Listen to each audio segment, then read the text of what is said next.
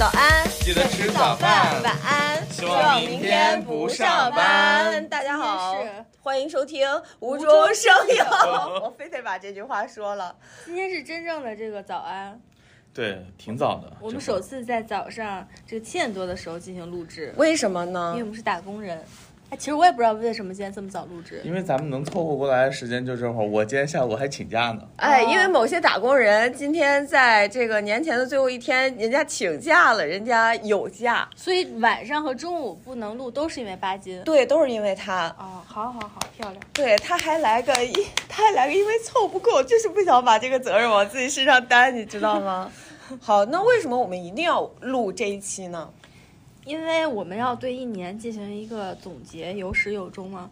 更何况我们还到五十期了。哦，因为我们到五十期，我们好我们完成了我们的年度目标。对，这个就。不得不说一说，今年我们做了一些对于这个节目来讲，我们做的一些事情和我们自己的一些变化。所以这一期呢，其实是我们三个人对于这个节目的一个年终大总结。没错，是的，好，那我们就按时间线来回忆吧，好不好？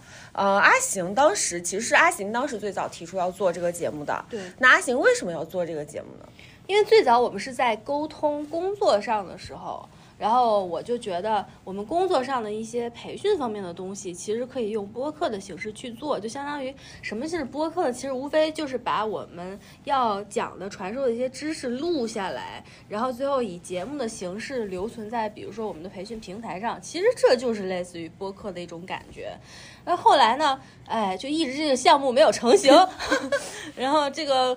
那个他们的某个同事可能也不太赞同我的这个想法吧，只能说企业内部资源协调不出来，是吧对？然后后来我就想说，这玩意儿挺有意思的，我们自己是不是也可以做？而且那个时候呢，其实我之前很多年我一直在尝试自己做自媒体，就包括我之前写过公众号呀，我的小红书在疫情期间开始跟我的艺人食系列，然后我的微博上经常会就是发一些我的空瓶呀，然后美妆分享呀，周 vlog 呀，周。叫什么？周周什么？周日？Plog 啊，blog，哎，哎呀，Plog，对什么叫不起嘴嘴里打架，你知道吗？vlog 之类的，嗯。就是我一直喜欢，就是尝试这种自媒体，你真然后是个艺。我就会有这种创作的欲望，然后我就一直在尝试，就是哪种创作的形式能够，啊，我之前还写小说嘛，写小说，然后视频的话录过 vlog，但是呢不是很高产，就每次出去玩的时候会录。就是在尝试哪一种创作能够比较持续的把我的内心的这些想法呀、这种创作的欲望呀去凝结出来，但是创作欲望其实很多。对对对，希望能够就是把它长久的去保存。因为我我其实终极的人生的理想就是希望扩大自己对这个世界的影响力，这个是我的一个朋友帮我总结出来的。就是我们在经过一年的江边散步之后，然后我们总结出来，其实我对人生的追求就是扩大我的影响力，就是无论是之前我追求权利也好，还是我喜欢创作这种也好，都是想扩大自己人生，就是要让全世界认识你是谁。对，就是让我短暂的生命留下大大的能量。其实你也不在意影没影响别人，你只要让全世界都知道你就行了。浓墨重彩的或者。比如说，我在我活着的时候，其实这个没有实现，但是它留存下来了。然后呢，后面的人想要了解我的话，有一个地方可以去了解我。我觉得这是一个很棒的事情，就相当于我的生命被延长了。我就觉得我觉得人类的生命太有限了，你你就想带着全世界一起蹦迪，真的是。就是也也没有，我也可以带着全世界一起嚎丧。这是大义，就是让全世界都来都认识他，然后认可他。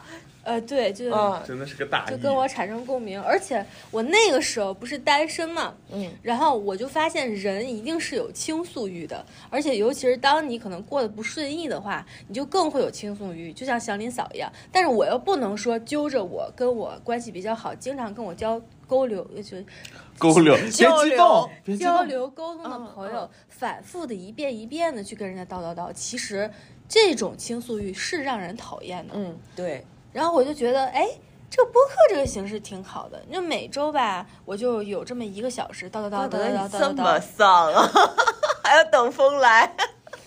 这样叨叨叨完了之后，我这一个礼拜的倾诉欲就呃吐的差不多了。然后下一个礼拜我再慢慢积累，就是固定有一个地方去宣泄掉自己的这个倾诉欲，我感觉对我的朋友和对我自己的身体都是一健康件好特别事儿好。啊，对，尤都是一其是件好事儿。竹子作为我的这个好主要倾朋友来说诉对象主 主要收听对象。我觉得对于我们来说，身心都是非常有帮助的。哎，这就是大概的一个起源。最早的这个灵感，我之前的节目也说过，就是来自我看了个《欲望都市》最近的那个续集嘛，嗯，就是这个女主这个 Carrie Bradshaw 是吧？是这么念吧？嗯然后她原先是一个专栏作家，后来就随着这个自媒体的发展，她现在成为了一名播客，哎，播客主，而且是他是三人播客，就是和一些像纽约都是一些潮人嘛，然后他们为什么是三个人选择播客呢？其实也是别人邀请他，就是因为他们是纽约的一些名流、一些文化名人，然后最近呢，就这两年可能在美国，在西方世界，播客就是特别的流呃流行，对，啊而且感觉就是在呃。呃，疫情时代，这个东西它比较轻，准备的量级比较小，它就不需要服装呀、化妆呀、后期剪辑呀就比较多。其实我们做下来也发现，它的工作量是比较小的。对，而且不用出镜，也没有什么偶像包袱。对对对，所以说就是他也做了这个东西，然后作为他的这一个新职业，然后我就觉得哎挺有意思，我也想尝试一下。然后这个播客就开始了，嗯，对。就是就是开始萌生了，然后开始你就找到了，第一期我就跟竹子说，我们唠一期，然后我们当时就想说，录一个啥？你还记得吗？然后你初恋嘛，你还让删不是初恋，当时录的是，哎呀，你这脑子，当时录的是没有成的那些男女恋爱，那还是恋爱呀。但不是初恋。嗯嗯，对对对啊，初恋是后面嘛，嗯，反正你的初恋没讲过。初恋没讲过，啊反正就是反中正就是男女恋爱。来的的，对对对，因为这个节目最早的时候定位是，呃，女性向的，就一是个男女情感，情感家长里短。嗯，对，哇，真的是七大姑八大姨的感觉突然上来了可不。是嘛，七大姑八大姨、啊大侄儿，你也来了吗？对吧？所以竹子，你为啥就这么顺利的参与进来了？哎，我这个人你不了解吗？有人招呼他就上，对，我就在我的这个概念里面就没有老子干不成的事儿，就是你只要告诉我一个概念，然后我就开始给你写计划书，就一步一步一步咱们怎么做，然后咱们就开始做呀。我就这么个人啊。我们就飞快把这东西传起来。但现在听当年那个第一期，这个其实首先这个录音效果不知道为啥特别差，就那个录制效果特别差。哎呀，这我就要说了，第一期听不到了呢，为什么呢？但现在可以上，后来发现我现在这个对象对这个根本不在意，所以你就是一个偶像包袱特别重的人。也也不是，我主要是一个特别严谨的人，我真的很适合干特务。然后那个时候我俩这也属于草台班子，也比较青涩，就慢慢的尝试从设备到剪辑到怎么去写稿，然后要讲什么东西，然后一开始竹子先兴就是兴致勃勃的设计了一个 logo，那个是我们的第一版 logo，是我们现在这一版的雏形，哎，我还觉得还挺像样。就就好像是拉着拉着一堆 破楼 就开搭起来始跑了，对，就一辆破车，反正先传出来一辆车，然后先跑，然后跑着呢，可能一路上这个零件坏了就换零件，补一补是吗？对对对，现补是吗？家里也没钱，就现先找吧。对，就先传吧先传吧先干吧，嗯，那八金。对，所以我的最主要的一个问题就来了，你看，又是女性向，然后你俩就攒斗着传斗着已经开始了，找我干嘛？其实我一一开直一直都不知道这个问题为什么。我一开始没有想找你，是竹子说要叫你进来，哎，然后我当时情愿的，我当时是这么思考的，我觉得吧，本来我们想说，我想做的是那种两个女性的私密悄悄话那种感觉，因为第一期确实也是这个，然后大家听了这个第一期的感觉呢，也是一些女生听上去感觉比较好，然后加一个男的进来呢，我是这么考虑的，就是巴金的声音条件确实本身也是比较好的，朋友可以说，甚至可以说是我们三个中声音条件最好的最好听的一个声音。另外呢，他又是一个要不然大家都说他是二十岁的小哥哥呢。哎呀呀到了呀，八十岁可能还能装，然后又 又这个巴金又是一个稍微有点娘们儿兮兮一个男的，你知道吗？就是谢谢你啊有。点妇女之友哎那种，感觉。娘们儿唧唧这个词儿可不兴说啊，呀。对对对，呃，是是一种这个刻板印象，对不对对不起，呃，就有点儿对，就是有点儿这个这个娘们儿唧唧，该说说吧。有点妇女之友的似的这样一个男的，然后又是一个男的，所以那时候其实我对巴金真的并不了解，我也是今年做节目下来才了解这个。你对巴金的了解就是抽屉里有一堆止痛药是吗？对，就就是还不给他，就是病殃殃的，声音挺好听的胖子，然后挺随和的一个印象。嗯，我当时就觉得这个节目呢，它缺一个男的。哎，我觉得你真的很，就很多事情上都很有先见之明。就是我是觉得两个女生其实聊这种夜话类的，聊着聊着就容易聊出哭一嗓子的这个感觉。啊，对，我们就开始很丧了。就很丧了。但是有一个男生呢，我会觉得他是两个女生性别之间的调剂，但是我确实没有想到这个性别之间的碰撞和我们三个之间的观念的碰撞，这个是我们走着走着走出来的。我当时唯一的感觉就是我们缺个男的，节目不够有意思。嗯，所以就让你来了。好、我以为是一个多么重大的决定，原来其实这个决定也非常的很重大呢，加一啊个人很重大呢。我们一开始没有什么重大的决定，就全是走一步看一步是吗？全是走一步看一步。所以巴金当时我邀请你进来的时候，你是什么想法？我跟你说，那个时候，你你个事儿嘛，肯定是个挺有意思的事儿。但是呢，我那会儿其实心里有很多的嘀咕，你知道吗？我嘀咕啥呢？就是那会儿嘀咕，啊，对我觉得会不会，就是我觉得这个事儿会不会影响我的年度计划？就是你知道我你有，啥你还有年度计划呢？哎呀，那年初嘛，人总得有点年度计划，就是你就会考虑。我我跟你说，我这个人就就心里啊，就是你刚才那个形容词吧，啊，不要那么形容，对吧？不好。但是呢，我确实也就是心里就纠结，哎呀，我今年会不会影响我的？我有些什么事儿啊？怎么怎么样啊？但后来想想，我今年好像也没有什么事儿，我其实也没定下来什么事儿，所以我就说，嗯，那要不然尝试一下。但我又会想说，我会不会仅仅导致我把这个事儿变成了一个就是类似于像工作一样？我因为使命去所要做这个事儿，而不是出于兴趣。这个我到现在就是工作呀，我没有兴趣的。那可能对于我来说，这两个区别还蛮大的。对于我来说，现在它也是个工作，但是是呢，是是一个我觉得没有什么负担的工作。对对，我也是。还蛮爱的。啊，那我可能没有负担的工作，对于我来说就是兴趣。哦，明白了就是兴致要在那儿，所以在这个里头，就是我很担心，我最后的感受就是，我其实挺容易逃跑的，你知道吗？我也觉得知道。呀，啊，所以你现在还没跑，我还很意外。对我也很意外，就是发生了什么，等会儿我们会聊。所以我可就开头顾虑很多嘛，但是你知道有一个天然的点是，竹子啊，在办公室里头，好歹是我的领导，你知道吗？嗯，有一点压力。对他一来找我问这个问题的时候，我心里就有点压力，你知道吗？这个压力呢，在那一刻就是做决定的时候，脑子里会想很多事儿，但实际上我当时做这个决定的时候，我所有的事儿我都没有想好，我真都没有想好。然后我就说，那要不然就先试一试吧。结果你知道竹子跟我说什么？说啥？不要试一试啊，要做就要做下去啊！啊，你刚才当时给他这么大压力是吗？不是因为对于他和对于我们不一样，我觉得，就是对于我们来说，其实我是很坚信你是可以做下去的。对，因为你这个人呢，坚持一件事情的能力非常强。我这对我来说并不是一个难事儿。对我呢是只要有人带着我就我就能坚持下去，我不会逃跑。嗯但是他是会逃跑的。啊，啊我被我被看穿了。对我，其实我觉得我是我们三个中间就是最了解你们两个的人，所以我觉得传这个局的人，就是他来他来提建议，嗯我来攒局，就是这样。所以你知道吗？一开始我把我的身份就一开始就最开始这会儿啊，我就想刚一进来的时候，因为我其实当时也。嗯，你看啊，我为什么会想着会逃跑？你看你看，河南话都出来了，可不咋的。然后就想着你们俩万一也坚持不下去呢？对，哎，我可以把锅甩到你们俩身上，呃，非自然，呃，就那个非呃不可抗力叫非。自然死亡。嗯，所以我就说那就先做做看吧。结果就做到了现在。其实最开始想法真的很混乱的。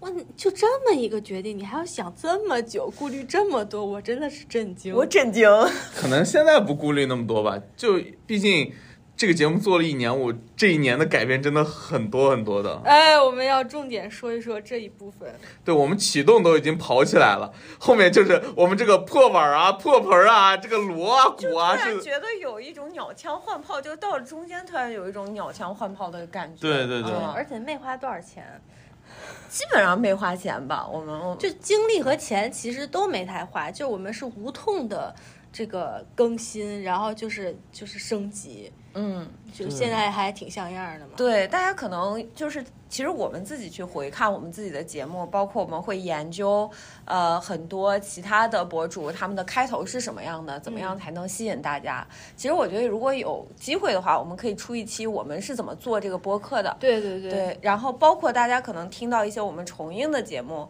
那么你会有一个很明显的对比，就是我们三个是跟以前一个是自如的程度，嗯和以及这个节目可能的设计从头到结尾，呃，到节奏的安排都是不一样的。对，最早花十五分钟开头，我真的十五分钟进不了主题。对，那天我跟巴金说，我说巴金，我们这个节目如果重映的话，能不能再剪一剪？这个前面三分钟都进不去，我有点难受。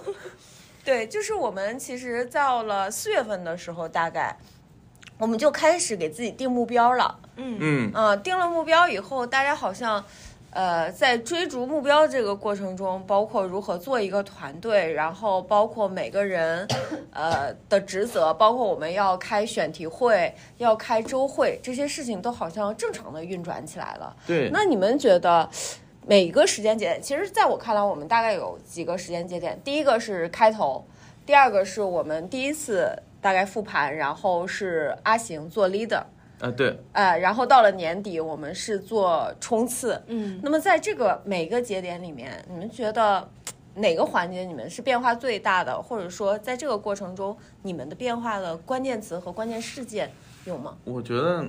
其实你你们刚听听我一开始的那个想法，就是一个很简单的事儿被我想的很复杂的这些事儿以后，你就会知道我其实，在当中就是应该迎来的那个重大的点，应该是最早的，因为这件事儿要持续的做下来。能感觉到。嗯，，然后其实对于我来说，第一个词儿呢，我会想到的叫规矩，嗯。因为那个时候也算是跟竹子聊聊了一次以后，就是我认为这个事儿，如果我想要把它当成一个就很长久能做下来的事情，我觉得有一件事对我来说很关键，就是要定个规矩。嗯，就其实我们一开始还挺散的，草台班子随意，对对对对对，本来都大家这个世界已经很草台了，那会儿就更草台了。就那会儿，其实我们上节目的时间也不是很固定，对，然后我们也没有，就是我们可能说这期录什么，叭有一个想法就录了，对，然后那时候也没有说，就是有些时候录完之后才发现哦，好像这个题目就有点奇怪，我们也没有把里头该讨对，也论讨录不下，去，好像也没有太多的内容，当时是这个感觉。对，所以效率也比较低。我们还当时重录过一期，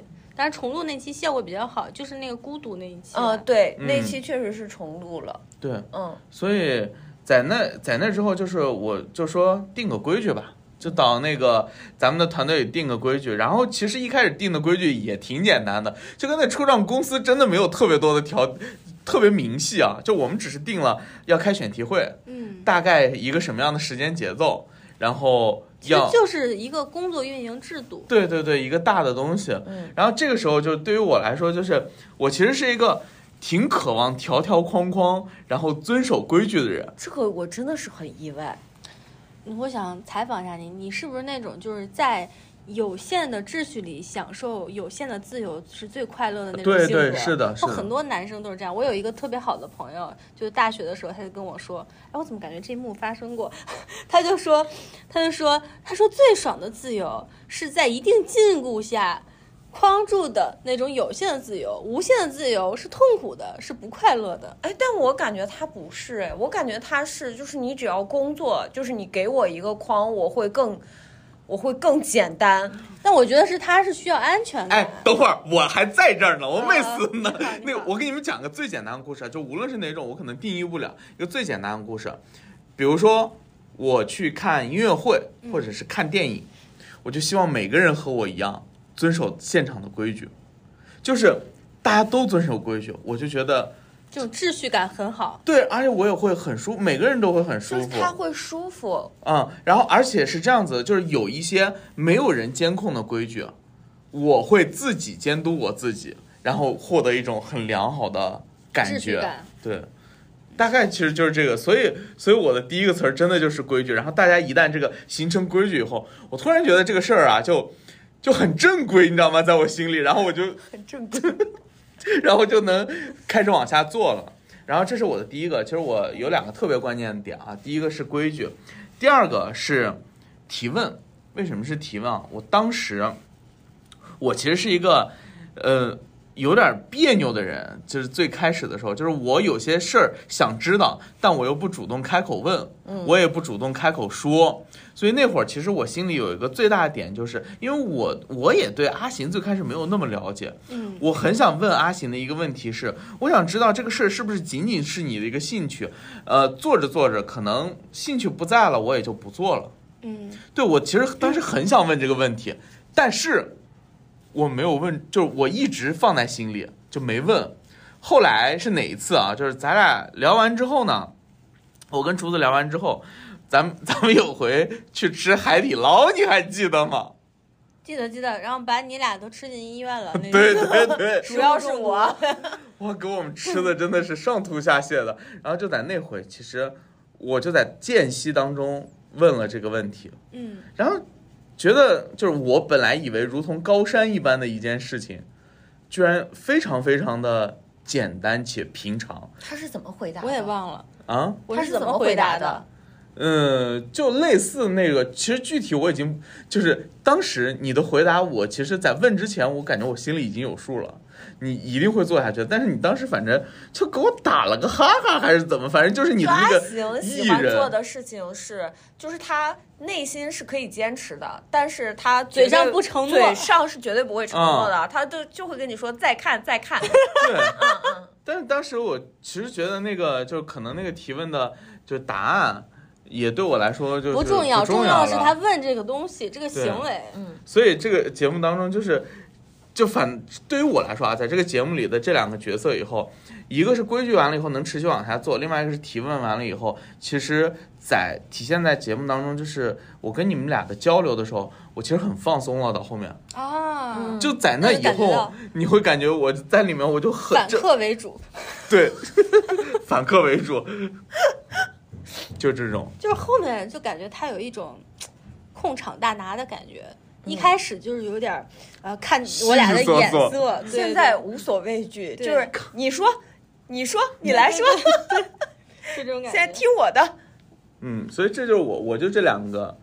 阿行，我其实这种特别剧烈的变化并不是明显，都是一些潜移默化、细水长流的。但我其实我这个人就是这样，就是这个世界加诸我身上的变化，通常来说都是一种，呃，比较缓慢的这种温水煮青蛙的过程。首先，我学习到了很多东西，这个是我要去讲的，包括。有的东西吧，我就觉得这个东西呢，它很简单，它就在那儿趴着。比如说，如何去宣传我们的这个播客，然后如何去怎么去经营这个播客，其实说出来就是特别简单的一个事情，去做也是特别简单的去做。但是当你有这个认知是一个很难的，就是从零到一有这个认知是一个很难的事情，需要你去思考、去探索。因为说实话，我们。做这个播客也没有人教我们，我们真的是纯自己摸索，从小白自己摸索，就是而且一开始呢，学习的欲望不是很强，定下了目标之后才各自开始去学习。我们不像那个竹子的老公，就是邦德，他就是一个学习型的人，他会给我们塞给我们很多学习的材料，长篇累牍，我们仨也不愿意看。我们仨真的就是不是很爱学习的人，这一点儿得感谢他，就他真的为我们背后做出了很多的努力。对，因为他不准备，我们就是真的一点儿也不学。他准备了一百分，我们好歹学个四五十的内容。我觉得我们只学了十，刚才我但也都想够用了啊！对，我就觉得够用就行了。对，嗯然后我们就是定下来目标之后呢，然后没事儿就关注一下这个东西，然后在实践中学习。其实这个对于我来说，相信对我们三个来说都是一个比较轻松的学习方式，然后也学习了很多东西。比如说我第一次，我以前是在抖音上自己会剪一些简单的视频，然后现在呢就学习怎么去下载歌曲啊。然后去剪这个音频呀，怎么去经营这个播客呀，如何看数据呀，然后包括自媒体的一些东西，别人的播客是怎么做的，就学这一年中学习到了很多东西，而且呢，我觉得是一个，因为过去吧，就是大概几年的时间，我没有就是。连续性的做成什么事情，去强化我对这个世界就是我更自信的认知，就几个简单的项目，但是整个的跨度特别的长，而且五年之内呢，可能也就两三个。是因为这个来这个公司的原因，不像是以前会有那种做很多事情有及时性的反馈，你做的好就是好，做的不好就是不好。我已经很长时间在这个份工作中没有得到这种比较正向的反馈了。那么做这个播客呢，就是让我觉得做很多事情。并不是我之前没有这个感知啊，是已经很久没有强化过了。这个感知是需要被强化，就是做这个事情其实没有那么难，做很多事情都没有那么难。就是一定是你去尝试了一个新的事物，你通过自己的努力去把它做成了，形成了一个成品。那么这个东西对我的感知印象是特别深的，就是说，哎，你看也不是很难嘛。这原先看上去似乎离我很遥远的东西，感觉就是很新兴的事物啊，或者是年轻人做的，或者是一些专业人做的，我这不捣鼓捣鼓我也做出来了吗？但我是很需要这种东西一直强化反馈给我的。过去可能会有，但是随着时间的流逝，这种东西就淡化了。那么我就又会觉得我好像呃做啥也做不成，好像我的能力也很一般，也不是什么就是很普通的一个人。你刚才这段话其实我真的挺意外的，是吗？对，因为在我心里你一直属于一个特别自信的人。我可能没有那么多的焦虑和忧虑，但是是我太弱了，是吗？对不起呢。就是没有自信，或者是说没有这种正向反馈，对我影响不大。但是呢，有这种正向反馈，我肯定是更得意、更好。这个东西对我来说是一种滋养，雪中送炭的一种营养吧，就吃点好的 这种感觉。怎么以前吃糠咽菜的？以前就是家常菜，但是这种再也不能喝红星二锅头了。对，好的结果对我来说是鲍鱼。啊，是这个大闸蟹，就是哎，吃点好的，很开心，很得意。另外呢，因为我们有很多的话题，包括情感的，尤其是主要是人生的、职场的，在聊的沟通的过程中，梳理了自己的想法。而且我做播客最深的一个感触就是说，闲聊是聊不出东西来的，只有像我们这样把主题定好。去固定的时间坐在一起，以这个主题为核心，深入的聊，其实一个小时之内就可以聊出来很多东西，而且很意外，就有些是有些点，所以这个又回到董宇辉。就有些东西它真的就是即兴的，不是所有东西都能准备好的。这个我们做了播客做一年，我们其实心里是很明白的。对，就是只有在做这个播客之后，才能去体会到这些很细微的小的东西。因为人生有很多的大道理，很多的鸡汤，非常的细碎，但只有通过实践，才能去明白验证这些行行行，leader leader，你你确实是我们 leader，这价值上的可真快啊，猝不及防。对对对，就是就是梳理了自己的想法，然后而且就是很灵光一闪的，快速的梳理了，是集中的梳理。过去的话可能也会有这种梳理，但是自己长期的，其实它的效率是很低的。但是今年每周一次，我们三个人在一起，虽然我们三个人说实话不是什么非常优秀的精英，也不是什么那种观点非常牛，然后或者非常独立的那种东西，但是真的是三个臭皮匠顶个诸葛亮，就对我们彼此。都有提升和帮助，就好感觉是一种成长自助组的那种感觉，就是。成长互助小组，对对对，就能量在我们之间，我觉得是有流动的。然后我们彼此都有成长，但其实以前我们三个也认识，也会我和竹子也会有一些沟通，但是就是没有这个效率这么高。所以我觉得这是一个非常棒的方法。然后我们包括仅仅我们三个人就可以看到不同的角度和看法了，也能够让我更加的去理解和包容这个世界，更好的去判断别人的行为和别人的一些态度。嗯，这个就是我的一些。你知道吗？通过通过你说啊，我突然就反应过来，我明白了为什么攒局的人一定是竹子，因为你刚才不是说正向反馈这事儿吗？我脑海中全是竹子跟我说的一句话：“阿行说什么？你给他鼓掌就是了。你说他干的真不错。我跟你说，我一直记着这句话。说这种话，我怎么会说出这种大逆不道的？话。这很正常，一看就是他的风格。但是我所说的这个正向反馈，其实并非来自于人，人对我的正向反馈真的只是意识的，我必须是要看到实实在在我做出来的东西和成果，就才是我说的那种那我知道，吃点好的。就是刚才只是一个联想，就我突然想起来 竹子跟我说的这句话，我就特可想给你鼓掌，你知道吗？对竹子还是比较能够把握这个人人的这个特点，因地制宜的。所以我们两个人现在要把他夹在中间，转过头就问问他，哎，攒局的哥们儿，你呢？哎，你有没有发现，攒局的哥们儿在整个的过程中，从一个我今天回去去听我们九的那一期和以前我们的节目，我会发现在这个过程中，我提问的次数在逐渐的减少。对，因为你原先其实所谓的提问是一种紧张的状态。对，就是不，我不，我不觉得，我不认为是这个，我就是拿他。当主持人那会儿，我我的意思是说一种支棱起来的状态。对对对，我就很支棱。然后另外一个就是我要当一个 holder，对，就他就是是要掌控这种感觉。因为你们两个就是不提问就绝不说话，摆烂，就不是摆烂，就是完全咱们的那个默契没有形成的时候。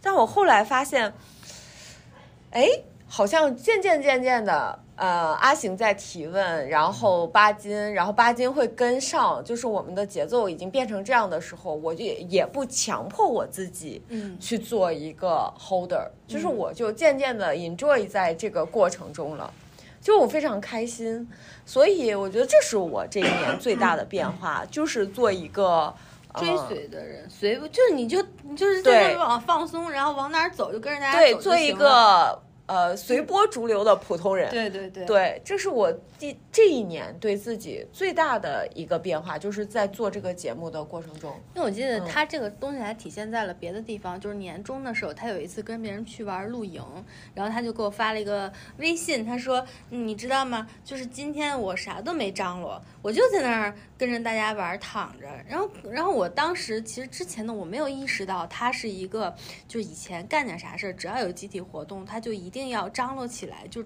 充当一个。呃，照顾大家的人，主持的人，然后呃，就是 hold 全场的那种人的。但是我就想说，这种很累啊，我才不会呢，我都是死尸的，我出去。我，但是有一 种感觉，我觉得还是要做，就是其实我觉得大家在一起的时候，如果这些人大家都是这样的人，其实你做其实是没有问题的。因为这样会让每个人的体验感都变得很好，包括你自己。因为为什么？如果没有人去张罗这些事情，这个事情就变得很混乱。很混乱的时候，其实每个人的体验都很差。哎，所以你知道我要说啥吗？作为一个就是 作为一个在竹子下面干了这么多年活的人啊，我跟你说这个体会啊，我是非常之深的。因为如果刨除掉其他因素啊，在竹子手底下干活啊，是一件既轻松又不轻松的事儿。因为我需要给听众稍微补充一下竹子刚才说的那个事儿，其实是有一个前提的，就是为什么说既轻松又不轻松？因为在他手底下干的所有的活儿。我其实有很多时候，就特别是再往前面几年啊，我甚至都不用太思考里面的，就是条件内容，我只要听他说要做什么，做就行了。就真的是一件很简单的事，因为他会给你把这个事儿想清楚，他是 holder，他会把这个就张罗的清一清二楚。然后呢，不轻松的是什么？就是本身竹子也是一个要求比较高的人，处女座吗，哎，你这黑一黑黑一大片，我跟你说，就像处女座就这样，我怎么是。黑呢？对哎我跟你说就你觉得这是黑吗？啊，我不是不是你快说，你继续，你不要打岔，我要听完。就像就像竹子有一回，我都忘了说什么事儿，我很诧异啊。他一旦说什么事儿要梳理一下，我我想的梳理就是我脑子里过一遍这个事儿。竹子做了张表，他拿了个 Excel，哇呱拉出来，然后给我截张图，这是我刚才梳理的东西。我说我这辈子都干不出来这种事儿啊。真的，我我这辈子不会说一一转脑说梳理，我立马去做张表，而且他那张表啊，就不仅详细，而且有逻辑，且分类，而且还有顺序，我就我就我就很疯，你知道吗？我就说这个人怎么能这个样子？不是你都干了多少年工作了，当然工作 你连这一点都做不到是对呀、吗？这不是没有基础吗？没有，刚才说的这个是生活中的事儿，闲聊。他生活中，我生活中哪会给自己这么多要求？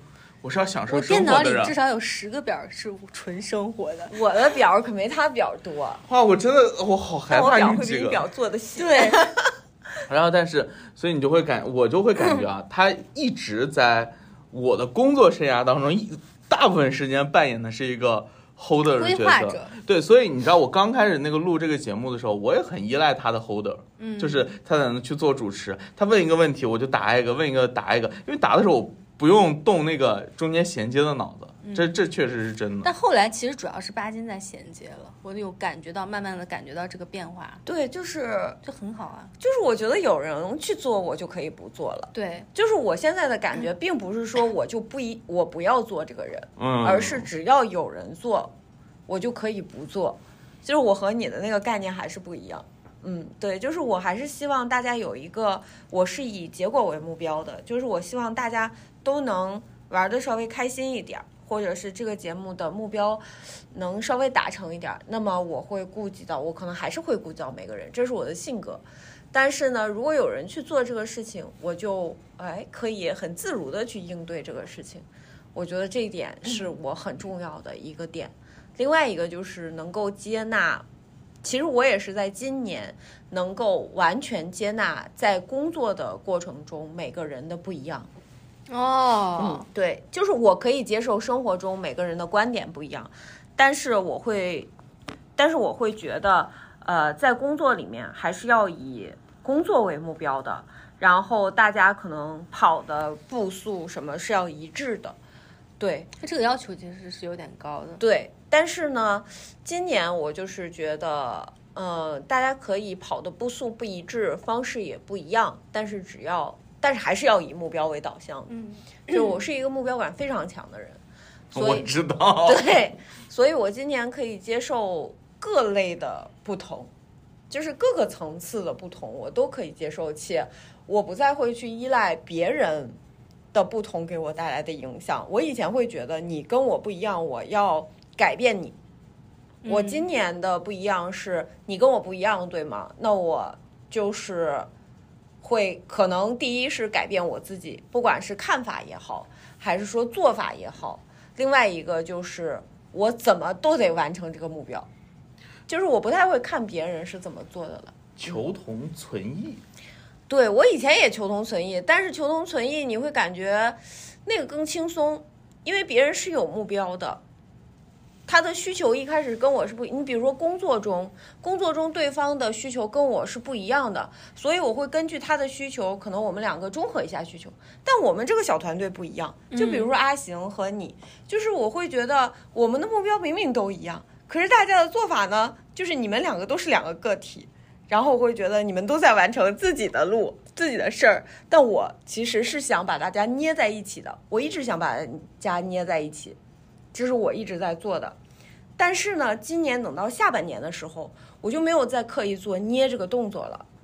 啊、我不知道你们两个有没有发现，嗯，就是我不再捏大家，就是，但是我会发现，当我不再捏你们的时候，哎，好像反而会更好。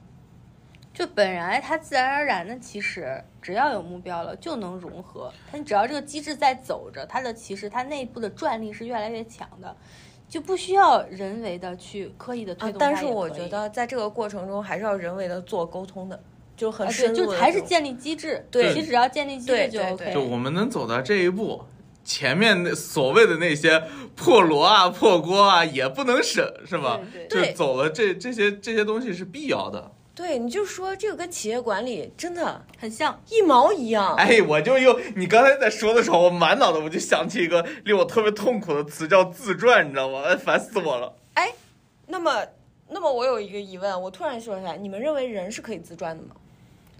人当然是可以自传的呀。我觉得从我的角度来说，有限，非常有限。我觉得人是有限的，就是不是所有人能够自传的。什么什么是自传呢？嗯，就是我们自的，驱吗？就是对，就是我们的老板认为，我给你一个活儿，你自己就能把它赚出来，你自己就能完成这样、哦我觉得自赚看那个是自己想赚还是别人让你赚，但如果是自己想赚的话，肯定都能赚呀，但我觉得除非身体不好。那别人就是比如说像我们这样的项目嘛，啊在工作中，在工作中，大部分应该属于别人要让你赚。我感觉我们三个都是属于自驱力比较强的，其实这个对于我们三个来说不是一个太大的问题。但我我还是真转不起来，我跟你说，我可 痛你看苦了。多掉链子呀！所以我要一直在他后面拿小鞭儿，可能有的时候他是个陀螺，你呃，抽他我得是吧？唰唰的抽他。但现在我感觉他可以自转了。对，嗯这个也是对它现在我印象比较深的一个。那还不是也是今年做这节目做出来的，真真是这样。就是人真的就是得靠自己。嗯，我们进入下一个阶段吧。嗯，对我就是因为这个阶段，是因为我们其实在这个过程当中真的经历了很多，然后说的时候就会觉得有一种这沉舟侧畔千帆过，哇，一回头哇，这万里江山的这种感觉讲的真好，啊，是吧？然后我们其实给下一个阶段做了一个小小的设置，就是说给对方提问，我是他没写，不，我很诧异的是提的这个问题，你们居然还写出来。因为之前我们商量的是提，我问了，我们是临时攻击对方。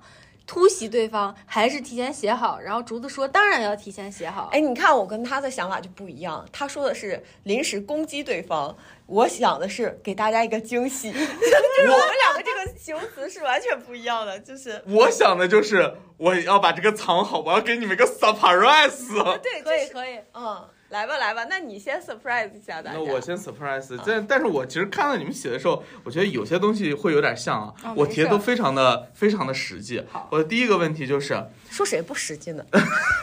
我问到竹子的，嗯，接下去啊，可能要换工作地点了，这无论怎么说啊，要换地点了。这个节目的录制怎么办呢？我是这么想的，我真的想过这个问题，就是所有的周会和线上会如果太远，我就线我就线上参加，嗯，但是一定要开。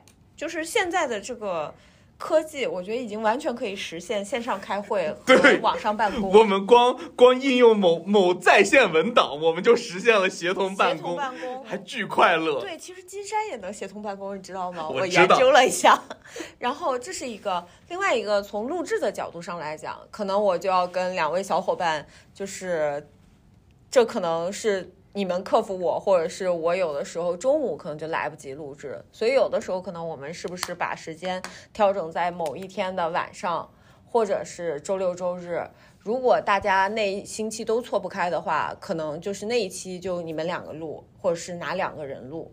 但是我觉得这个节目是我可以完全参与推动的，嗯就这个是我绝对不会放弃。啊，这个事儿是我正儿八经的想过的，我相信你一定能听得出来吧？我听得出来。其实其实问这个问题，就是因为到这个阶段，我们可能就是有一些比较实际的问题，确实要考虑考虑。但是我是这么想的啊，就是不用去顾虑，就是走，就是像阿行说的，先往前走吧，嗯，咱走一步算一步，看有什么问题解决什么问题。哎，所以我刚才就想跟你说，问你这个问题的时候，是因为问自己啊该怎么解决。原来但是这样，对，嗯但是后来呢，我就突就我还真是想起阿行了，就是阿行哪回会例会上跟我们说的，不要问，就是干。先干。先干。然后我就想啊，那就先干吧，总归有办法。反正我也想往下干的，那总只要你想干，那问题一定有办法解决，就变成这样。所以我会第一个问题问这个，第二个问题啊，那肯定问阿行了。阿行啊，今年感情生活美满了呢？对呀，哎我，你这个是美满了呢，这个是个感叹号，这不是个问题呀、对呀，不，还没还没结束呢。哦哦哦，期待。呃，感情生活美满了呢。嗯，那我们以后这个节目里还能不能再多录一些感情生活的问题？你的感情生活会不会对你录制节目的内容产生影响？尺度，不会，因为我对象完全不听，我对象完全不听我们的节目不，行，让他听。嗯，这个强求不了的，你看，对，我们的双方都是很支持的，你这个就只有自己。这个你和你爱的人为什么要强迫对方去做一些满足自己的事情呢？你看你们的恋爱观就有问题。不是一到一到一到只有在在感情生活这个问题上的时候，就每次看见阿星我都特别想抽他，你知道吗？那你抽呀，我不敢，我打不过他，我觉得我支持你，你这么大个儿还打不过他。我不是内核弱点儿吗？啊，好的对，他更靠精神攻击我没有用，他败必须败下阵去。对，你看我的 surprise 就非常实际。我的感情变化今年确实是比较大，对，然后后续会有什么感情变化呢？我们可以下次录制的时候跟大家说，因为时间也差不多了。我说我的这个感情进程，这个时间节点差不多了，对对对。然后，但是呢，我的感情其实对我的观点、我的想法和我的呃这个节目的这个录制其实没有任何的影响。我觉得其实这是一个很好的事情。我特别担心，你知道吗？我就是比如说在单身的时候和恋爱的时候是两个人。就对看待事情的想法会完全变化。嗯嗯，因为我觉得以前可能是吗？但是也哎不好说，可能也是因为我年纪到了，可能之前就确实我的这个一些价值观不是很。我觉得是遇到的人不一样了。嗯，也也也有可能。然后就实际上感觉很，我就还坚持我的一个就是理念，我觉得人是不会变的。你可能短暂的会偏移，变成了你以为的样子，但实际上你的内核，当你回归到你自己本身，当你独处的时候，你的那个自己还是会跑出来的。所以很多人说原生家庭对于一个人的影响是一辈子的，也没错。对呀，那个就是你你自己的一个核心。反正我们在这 real 一点就是了，是吧？对对对。好，我的问题问完了。嗯，好，那接下来我的问题吧。我的问题呢，就先给巴金。就是因为我和巴金原先是不是很熟的，现在是变成了确实真的很熟，就已经很恐怖了，就对彼此的了解程度有点过于深的了那种，就很危险。适可而止了是吧？该对，我就想问问巴金对我的看法是有什么样的变化？其实最大的看法就也来源于我刚才问你的那个问题。啊，因为呃，我觉得在你的就是我对你的认为是在其他的方面都很正常，我打引号正常的一个人，但一旦涉及到你的感情生活，我之前会觉得让我感到非常的诧异，我就觉得你你不像是我认识的你，然后我就觉得就是只有在那个时刻，你仿佛就是我自己内心的感觉，你不自如，就是嗯，就是自如吧，就是这个词还挺合适的，然后现在呢？就是此时此刻，我对你最大的变化就是，我觉得你现在在任何状态，就包括感情状态里头，处在一个自如的状态。嗯，跟你又聊的这么深了以后，我终于不用再给你做任何的感情咨询了。我也不专业，我竹子很意外是吗？我不意外，我都知道，这个是你看到的我身上的变化，还是你对我看法的变化？我对你看法的变化。就就是因为只有这件事，因为如果你是一个在某些状态不自如的人，你在这些状态里的的时候，我会跑的。哦，我我不太喜欢，就是就是我周围的人，很抓马，很不正常的状态。我是个 I 人，朋友们，我是个 I 人，不要让我享受这些艺人。不要总树立这种 I 人和艺人给自己打标签，给自己打标签。我不要，我就要把自己固定在里面，讨厌死了。好的，好的，你说的对。那我给竹子的问题，因为我跟竹子日常交流沟通比较多，其实我们平时聊的也比较多，所以我想给他一些比较大的问题，就是说你能不能对二零二三年你的二零二三年赋予三个词？因为年末了嘛，我们也进行总结了，并且对你二零二四年的期望，就对二零二四年的期望或者是愿望赋予三个词。那个 leader 问问题了，对，来讲一下吧。好的。那我的三个词，我二零二三年的三个词就是先做、坚持和放下。先做是什么呢？是以前像巴金说的，我做很多事情就先规划好。嗯，我不太会去想这个事情能不能做，我会先想这个事情怎么做啊。对，这是我，我觉得这是我比较好的一点。但是我在想怎么做的过程中，我会想相相对来讲比较复杂。嗯。所以今年呢，就是阿行就会让我觉得，我操，有的时候怎么 这么草率？就是作为处女座那个苛刻的那个挑剔病，就有的时候真的很想骂人，就是说，哎呦，我操，这个怎么能做？然后后来他就说先做，他说这样也行。然后他说完，我最爱的口头禅就是再说，哎，这样也行。对这个，先弄呗。对我来说，就是我的心里是没有办法承受这些的。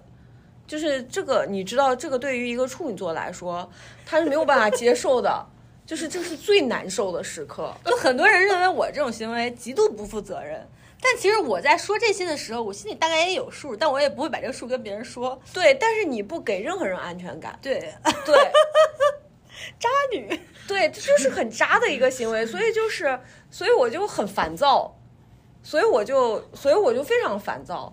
后来我就想，去他妈的，随便吧。去他妈的！我说他想怎么样就怎么样，要是做不成就是赖他，就是因为他让先做，就是我就是我我我就后来就这样，然后嗯，但是我觉得先做呢也有它的好处，就是不断的，但是我觉得先做呢，先做做完了以后要复盘，就是不能说是先做做完了以后就没了，那么这个先做永远就不行。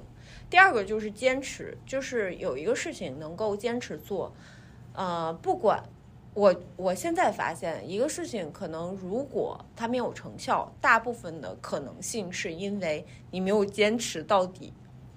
我比较相信时间累积的力量，对时间的量变一定会累引起积质变。是一定会引起质变的。就是当我们做了一年、两年、三年一个事情，因为我最近一段时间发现，这个世界上的人啊，世界是个草台班子，每个人都是浑水摸鱼。啊 就是能够真正做到钻研，能够钻研很长时间的人，基本上那就是百里挑一了。对，所以坚持这个词真的很重要。另外一个就是放下，放下对于别人的这个执念和期盼。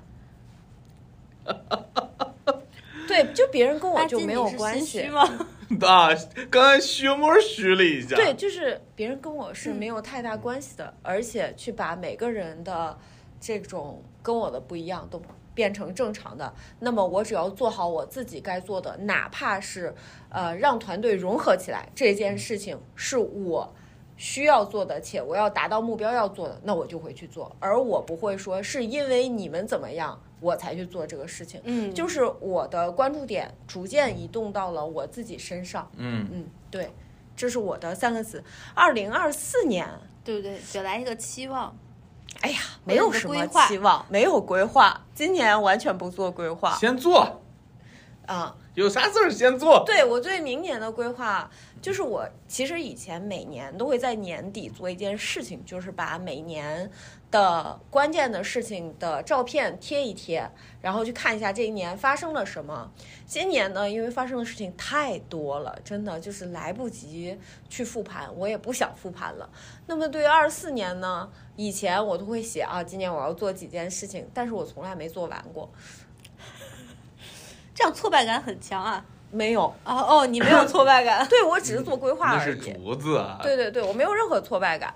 然后今年呢，我就说，既然做了也没用，那就别做了，啊，也可以，挺好。对吧？挺好的。对，但是我明年就开始有一个我自己人生中可能职业生涯比较重要的一件事情，我就想把它坚持下来，只有这一件事情，其他的事情我可以都不做。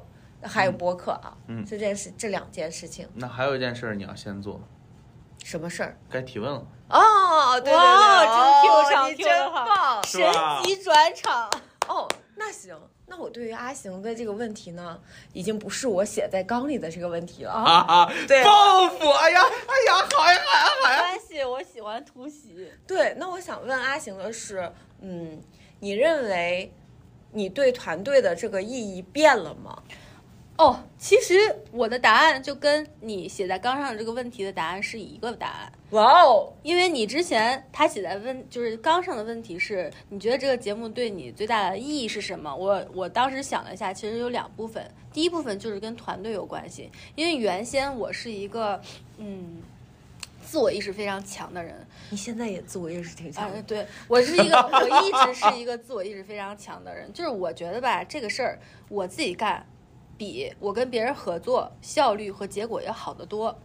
然后呢，我呢只能去和我的上级和我的下属顺畅的沟通。我和平级就是团队里面，比如一个团队都是平级的，我没有办法做到和他们就是很顺畅的、真心的、顺畅的、有效的沟通。我只能是，要不然你做主，我全听你的；要不然我做主，你全听我的。这种非常极端的方式，但是我做的非常的隐蔽。这个问题其实很大，但是我要把它做的很隐蔽，我就不会让别人发现这个问题。那你还挺厉害的。啊，这都是你以前对我的煤气灯控制。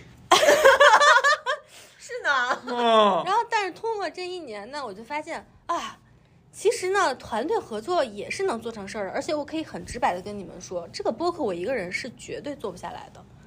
这个东西它也有一定的专业性。包括他这种长期的、不断的这种呃题材呀、灵感呀，这种持续的创作呀，我一个人是做不下来的。这只有团队合作才能做下来。而且我去听了一些市面上的播客嘛，我觉得多人播客的效果，就是在大部分的话题上啊，除了讲鬼故事的和那种。张震深深夜那种抒情的那种，大部分呢一定是团队的效果比这个个人的播客的效果好，让我尝到了团队合作的甜头。另外呢，这。第二点就是跟一个团队沟通的一个技巧有关的事情，就是我这个人呢非常回避冲突，我不喜欢冲突，所以这又回到了我刚才说的之前的模式，要不然你做主，我全听你的；要不然我做主，你全听我的。为什么？因为我处理不了冲突这个事情。但是在今年的这个会，我们这个会议制度的演习中呢，就是我们经常吵架，就比较鼓励就是吵架，然后。我以前有啥意见呢？我不会对跟我平等的人说出来的，因为我觉得和谐是做事的第一位。但后来发现不行，做事才是做事的第一位。有什么东西还是要说出来。虽然我很笨拙，但是呢，我勇敢地踏出了面直面冲突，甚至是挑起冲突的第一步。阿行是我很笨拙，我今年的口头禅是：虽然我说的很浅薄。先自伤一刀，然后再开始攻击。就是先把自己往下放一点，然后往上蹬一大步。我牛逼吗？对对对，虽然我做的还不够，今年我觉得我们之间，比如说就是冲突呀、矛盾这一块做的还不够好，但我觉得这对于我个人来说是一个特别好的开始，就是我迈出了这个阿姆斯特丹，哎，踏上月球的第一步了。阿姆斯特朗哦，阿姆斯特朗，阿姆斯特丹是荷兰的。首都，你说错了，河南的首都。哎呀，急死我了！他上了这个迈上月球的第一步了，这虽然是他个人的第一步，却是人类的一大步。别别说了，刚才这现眼都现的就说不下去了。你知道我为什么要问这个问题吗？嗯，因为我太想从他那儿听到对我们两个的认可了，就是非常想听到，就是，呃，我们两个在这个节目里面也是有贡献的。我不是经常夸你吗？但他能绕回到自己身上。他夸完之后，不重要，不重要，其他我都没听见，我只听自己想听的那部分。对，那巴金就是一般情况下，谁给我一些什么样性质的问题，我肯定回馈的也是什么性质的问题嘛。你看咱这个问题就很实在，就跟你提问我的是一样的。巴金，我有个问题，你真的能和我们坚持的做下去吗？就是如果有一天我们两个懈怠了，就是你会怎么办？呃，首先坚持这个事儿本身，我觉得对我来说，现在已经我不需要去费精力说用坚持这两个字儿。哎，呃，对，好了，因为这是一件就是很很日常，就它就是我这一部分的事儿。就我感觉做这事儿不跟上班日常，对，完全不一样，就跟吃饭睡觉是一样的。呃，所以，所以我也只有在这件事情上，我才会第一次的跟，就我我们开会开到中期有一段，我才会第一次跟他们说，我说以后剪辑我一个人来，这样对对保持一致性。就是我们的巴金在我们后期承担了非常大量的这个剪辑工作，这个我们要给你鼓掌。而且还主动提出的，对对对。哇，这搁以前我绝对不会主动说的，这种事我会逃的。然后。嗯，再说这个问题的后半部分啊，如果你们俩懈怠了，其实今年我我感觉比起那个阿行来说，阿行是走出冲突那一步，对于我来说是走出提醒的那一步。就阿行以前在说过，就是我以前的行为模式是，如果你们俩没做，我就替你你们俩干了，然后我还要发出来。你还记不记得有一回，就是你还没来得及写那个内容，我剪完了，但是要上了。我不会在群里头提醒你啊，我会先替你写了啊。对对对，是有这么回事。这是我以前，现在啊，他还做过，就是如果我们不提醒他，如果我不给他图，他就不上。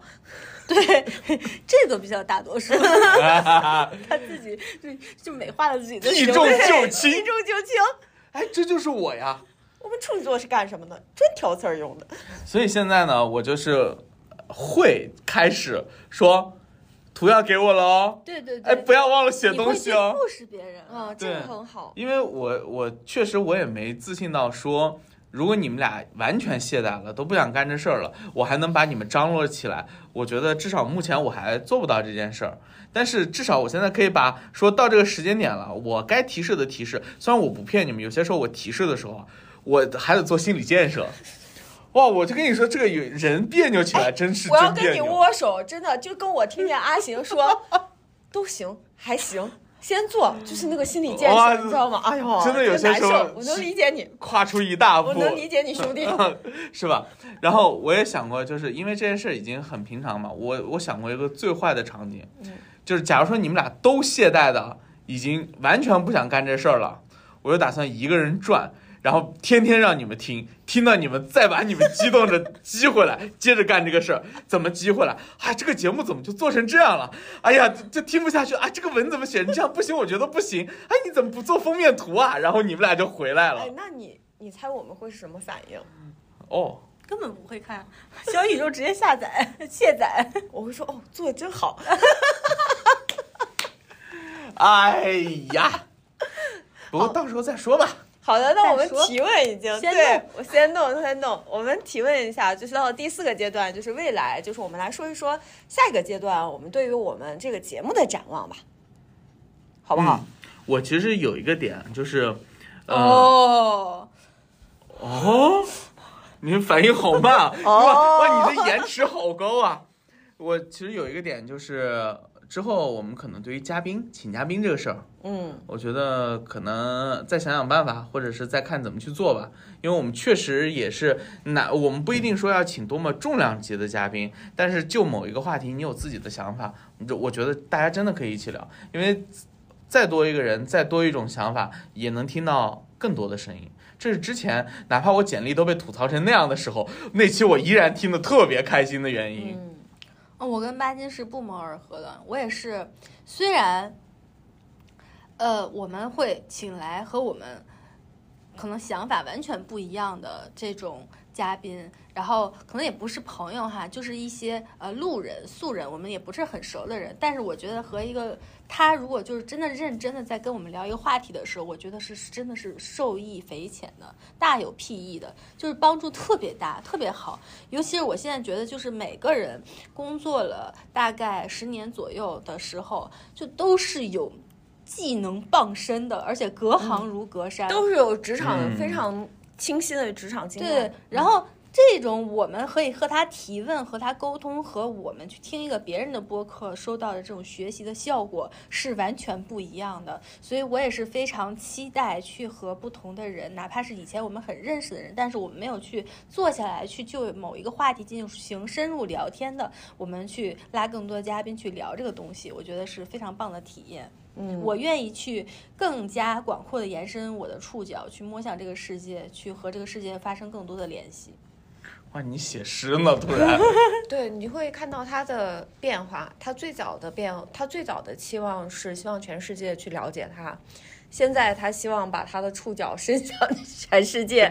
嗯，就是这个跟世界接触的方式不一样，我觉得这是个非常大的变化。我呢，其实是你们两个呃的期望的一个延续，嗯。就是我希望我们的节目可以更加的专精在。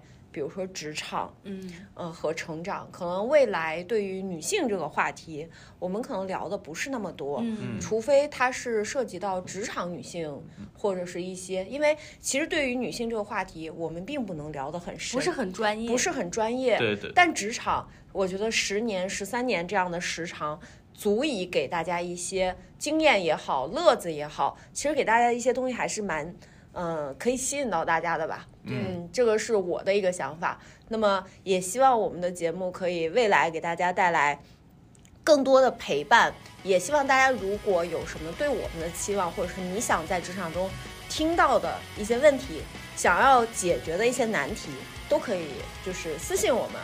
和我们随时交流。随时沟通。那么今年二零二这期节目上的时候，应该是二零二三年的十二月三十一号。对那么来年也希望大家可以顺顺利利的度过每一天，开心的度过每一天。好的，嗯，那我们今天的节目就到这里，到此结束，我们明年再见。明年再见。再见，拜拜。